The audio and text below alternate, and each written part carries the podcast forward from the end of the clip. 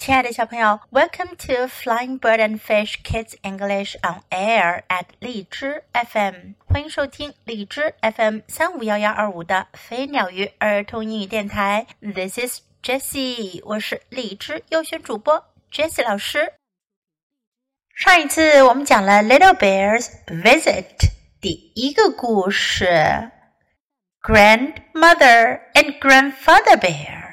小熊去看熊外婆和熊外公，他要求外婆给他讲个故事。讲什么故事呢？关于 Mother Bear 熊妈妈小时候的故事。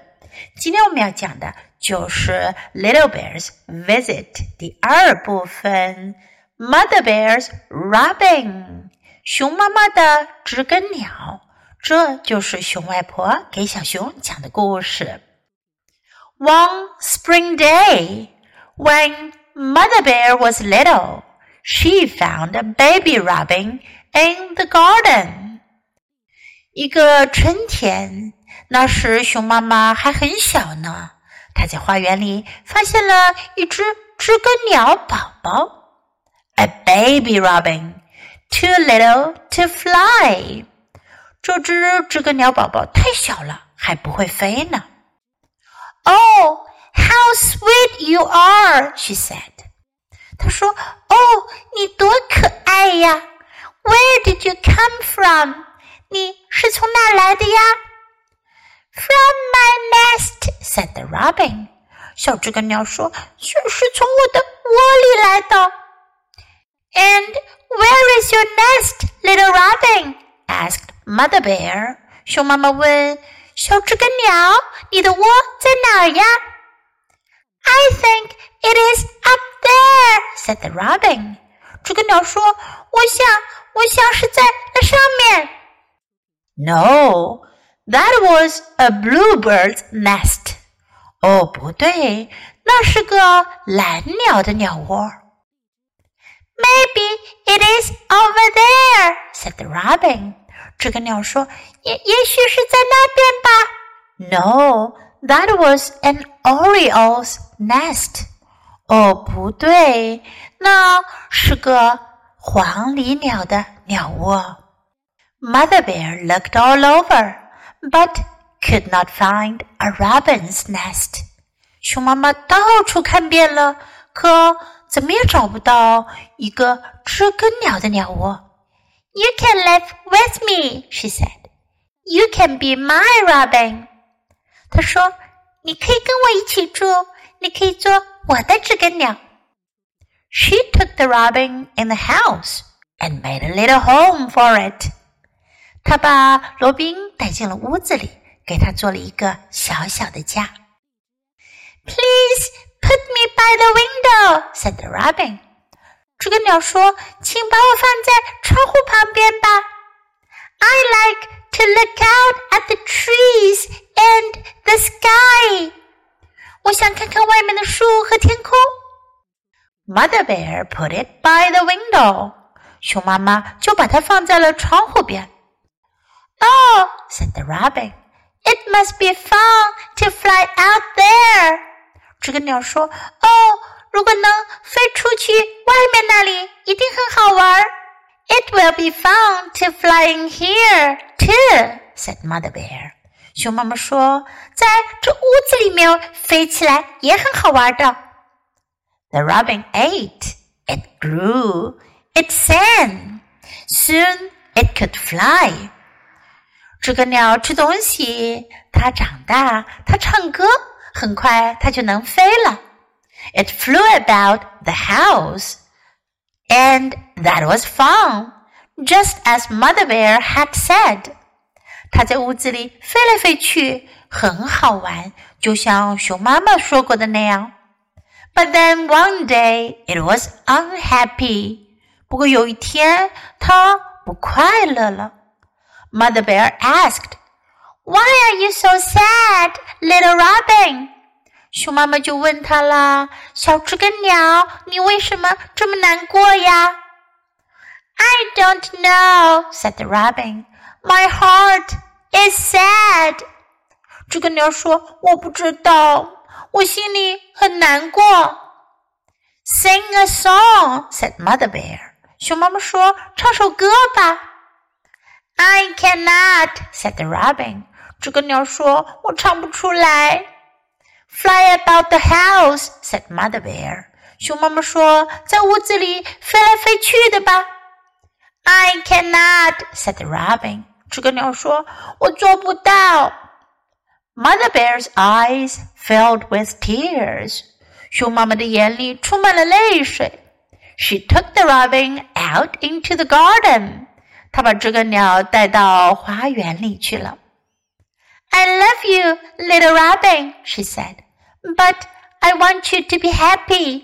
她说：“小知更鸟，我爱你，可我想你快乐点儿。Fly away if you wish. You are free. 如果你想的话，你就飞走吧，你是自由的。” The robin flew far up into the blue sky. 这个鸟飞了起来，远远的飞到高高的蓝天中去了。It sang a high, sweet song. 它高声的唱起了甜蜜的歌。Then down it came again, right down to Mother Bear. 然后它又飞了下来，飞到熊妈妈的面前。Do not be sad, said the robin. I love you too. 知更鸟说：“别难过。”我也爱你。I must fly out into the world, but I will come back. 我必须要飞到大大的世界中去，但我会回来的。Every year I will come back. 每一年我都会回来的。So Mother Bear kissed the robin, and it flew away. 于是熊妈妈亲吻了知更鸟，它就飞走了。 and it came back, grandmother, didn't it? 小熊就问了外婆：“小知更鸟回来了，不是吗？”Oh yes, little bear, it came back. 哦，是的，小熊，它回来了。And its children came back. And its children's children. Here is one now. 他的孩子们也回来了，还有他的孩子们的孩子们，这儿就有一只。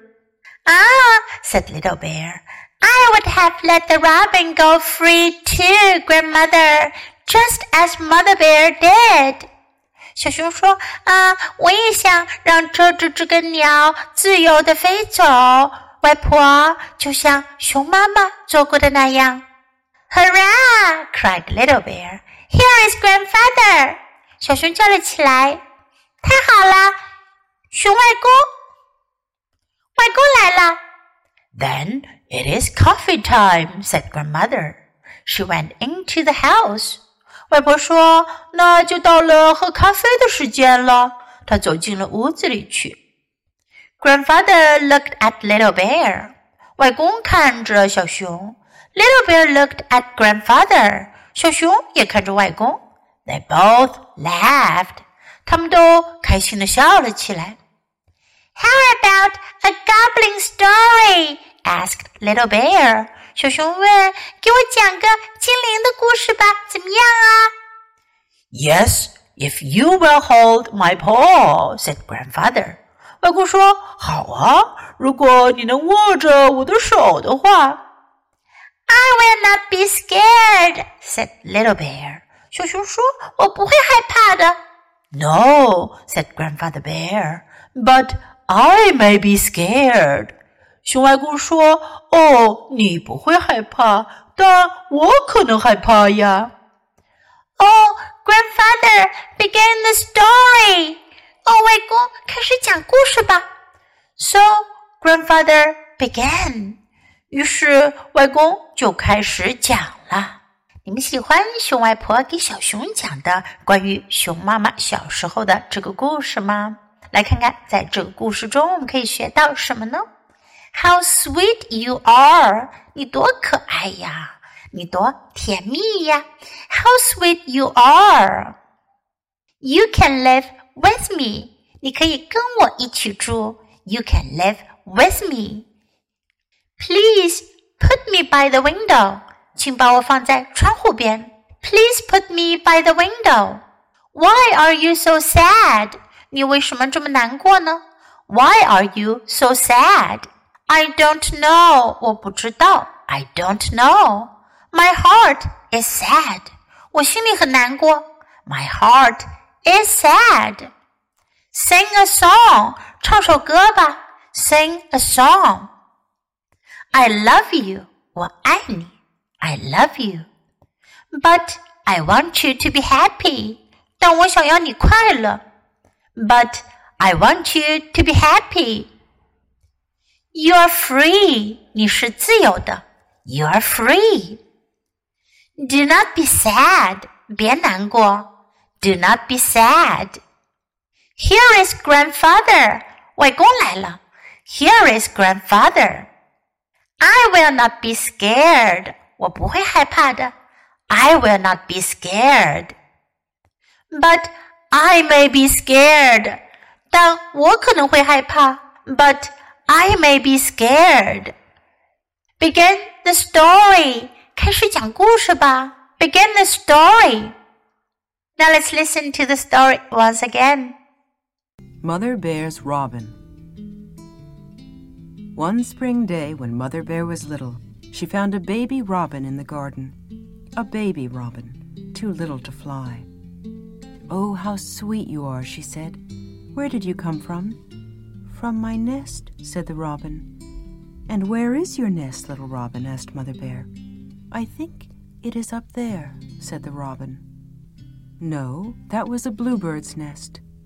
Maybe it is over there, said the robin. No, that was an oriole's nest. Mother Bear looked all over, but could not find a robin's nest. You can live with me, she said. You can be my robin. She took the robin in the house and made a little home for it.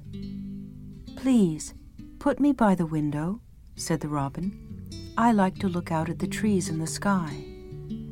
Mother Bear put it by the window. Oh, said the robin, it must be fun to fly out there. It will be fun to fly in here, too, said Mother Bear. The robin ate. It grew. It sang. Soon it could fly. It flew about the house, and that was fun, just as Mother Bear had said. But then one day, it was unhappy. Mother Bear asked, Why are you so sad, little robin? I don't know, said the robin. My heart is sad. Sing a song, said Mother Bear. I cannot, said the robin. Fly about the house, said Mother Bear. I cannot, said the robin. Mother Bear's eyes filled with tears. She took the robin out into the garden. I love you, little robin, she said, but I want you to be happy. Fly away if you wish. You are free. The robin flew far up into the blue sky. It sang a high, sweet song. Then down it came again, right down to Mother Bear. Do not be sad, said the robin. I love you too.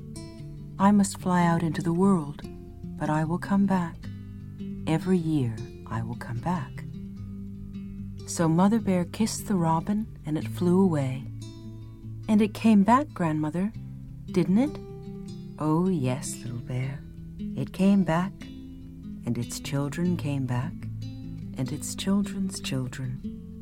Here is one now. Ah, said Little Bear. I would have let the robin go free too, Grandmother, just as Mother Bear did. Hurrah! cried Little Bear. Here is Grandfather. Then it is coffee time, said Grandmother. She went into the house. Grandfather looked at Little Bear. Little Bear looked at Grandfather. They both laughed. How about a goblin story? asked Little Bear. Yes, if you will hold my paw, said Grandfather. I will not be scared, said Little Bear. No, said Grandfather Bear but I may be scared. Oh, grandfather, begin the story. So grandfather began. 小朋友，你喜欢今天的故事吗？记得给 Jess 老师点赞哦！还有，别忘了下载到手机上收听，更方便哦。Thanks for listening. Until next time. Goodbye.